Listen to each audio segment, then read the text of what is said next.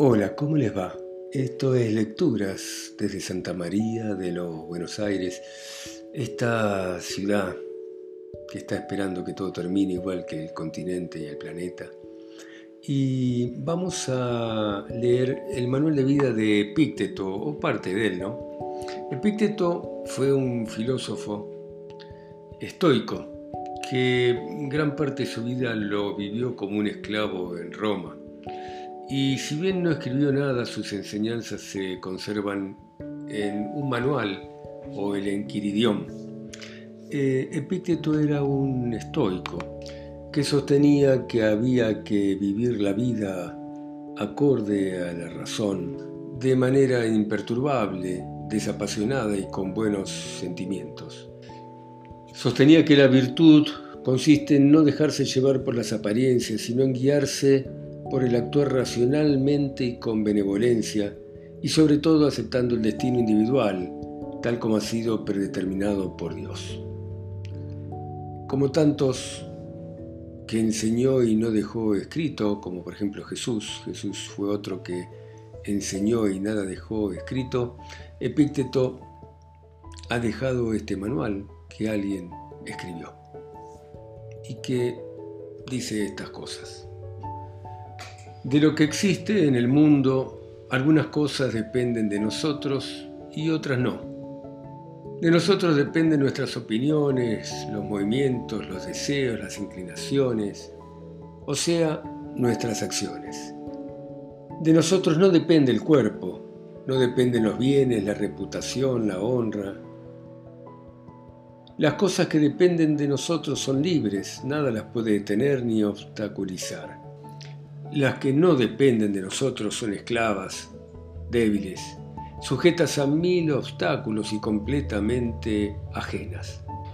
Si tú te tienes a lo que te pertenece como propio y a lo ajeno como es de otro, nadie nunca te va a forzar a hacer lo que no quieras ni va a impedir que hacer lo que quieras. No vas a increpar a nadie ni acusarás a ninguna persona no harás la más pequeña cosa que no desees. Nadie te hará mal y no tendrás enemigos. Ante toda fantasía vas a decir, tú no eres sino mi imaginación y no eres lo que parece. Entonces examínala con atención y sírvete de esta regla. Esta cosa que me hace penar, ¿es de aquellas que dependen de mí o de aquellas que no están en mi poder. Conduce tus miedos, pásalos de las cosas que no dependen de nosotros a las que sí dependen. Y en cuanto a los deseos hay que suprimirlos completamente. Ante cada una de las cosas que amas, no olvides de decirte a ti mismo lo que verdaderamente son. Si amas a tu mujer o a tu hijo, Dítelo a ti mismo que amas a un ser mortal que se acaba de morir, no te turbarás. Lo que altera a los hombres no son las cosas, sino las opiniones que de ellas se hacen.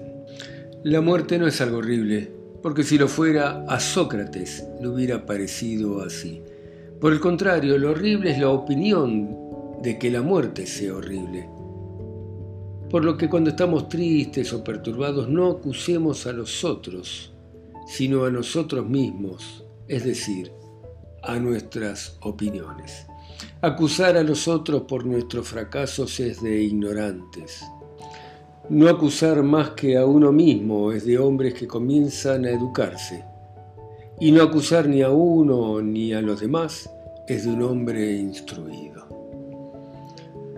No esperes o pidas que las cosas lleguen como tú las deseas, sino deséalas tal como lleguen y siempre vas a prosperar.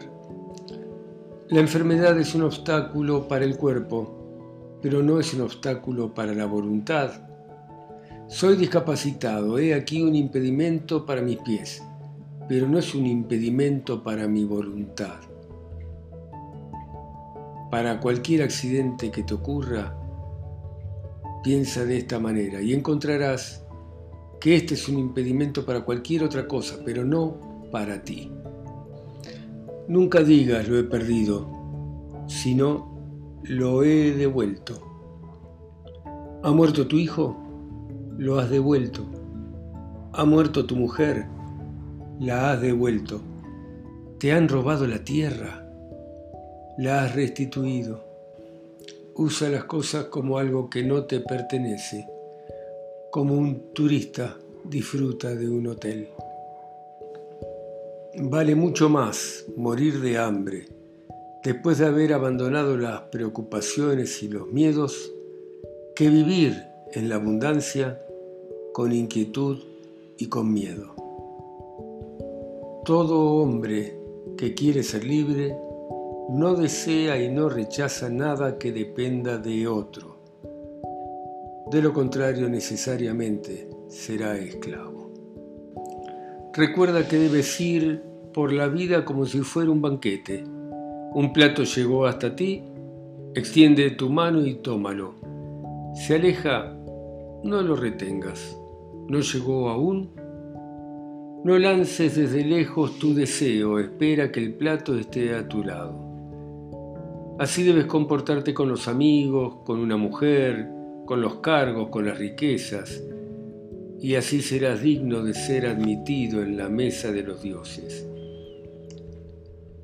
Y si solo tomas lo que se te ofrece y sabes contentarte con lo poco que es necesario sin ceder a la envidia, entonces no solamente vas a ser convidado por los dioses, sino que vas a reinar con ellos. Fue así que Diógenes, Heráclito y otros merecieron ser llamados hombres de Dios, como en efecto lo eran. Tú puedes ser invencible si no te enganchas en combate alguno cuya victoria no dependa de ti. Cuídate de que viendo a alguien colmado de honores, o elevado a un gran poder, o floreciendo de alguna manera, cuídate de, repito, al ser llevado y seducido por tu fantasía, cuídate de creerlo feliz. Porque si la esencia de lo verdadero consiste en cosas que no dependen de nosotros, ni la envidia, ni la emulación, ni los celos tendrán cabida. Y tú mismo no podrás ser ni negociante ni político, sino libre. Pero una sola vía lleva a esto, el desprecio de todo lo que no dependa de nosotros. Guarda frecuente silencio. No digas más que las cosas necesarias y dilas con pocas palabras. Cuando la ocasión lo exija, habla, pero no de cosas comunes. No hables ni de juegos de pelota, ni de lotería, ni de teatro, ni de bebidas, ni de comer, que son temas de conversación ordinaria. Pero sobre todo no hables nunca de otra persona, ni para injuriarla, ni para alabarla, ni siquiera para hacer comparaciones. Que la conversación con tus amigos sea sobre lo que es decente y conveniente, y si te encuentras con extraños, cállate. No rías ni mucho, ni muy frecuente, ni con exceso. Evita, si se puede, el juramento. Evita las invitaciones públicas y de quienes no sean filósofos, pero si has de hacerlo pon mucha atención sobre ti, a fin de no dejarte llevar por los modos y maneras de la gente vulgar. En lo que respecta al cuerpo, usa estrictamente lo necesario al alma el alimento, el vestido, el techo, la servidumbre, y excluye la ostentación. Con respecto a los placeres del amor, abstente si puedes antes del matrimonio, y si gustas de ellos, que al menos sea según la ley. Pero no seas severo con quienes los usan, no los reprendas ni censures, ni te vanaglories de tu continencia. Si alguien te cuenta que un individuo habla mal de vos, no te defiendas, sino que responde, aquel que dijo eso de mí, ignora sin duda mis otros defectos, porque de lo contrario no habría dicho solo estos. No es necesario ir al teatro o ir a los juegos deportivos.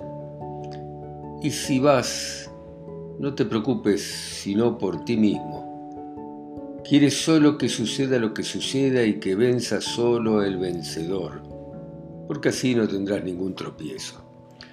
Evita gritar o burlarte o conmoverte por algo o por alguien. Y una vez que te hayas ido, no hables demasiado de lo que has visto, porque esto no serviría para corregir tus errores, ni te haría más honesto, ya que eso solo testimonia que solo el espectáculo ha llamado tu atención. No vayas a los espectáculos, al menos sin motivo, pero si vas, guarda gravedad y compostura y no muestres desagrado. Cuando tengas que hablar con alguien, sobre todo con quienes se consideran superiores, proponte a ti mismo preguntarte qué hubiera hecho Sócrates o Zenón en la misma oportunidad. Bueno, muy bien. Vamos a dejar acá por hoy, continuaremos mañana. A mí siempre me impresionan estas cosas que han sido escritas tantos siglos antes de nuestra existencia. El hombre siempre ha sido igual, siempre ha sido la misma clase de ser. Muy bien, seguimos mañana, ¿eh? Chao, chao, hasta mañana.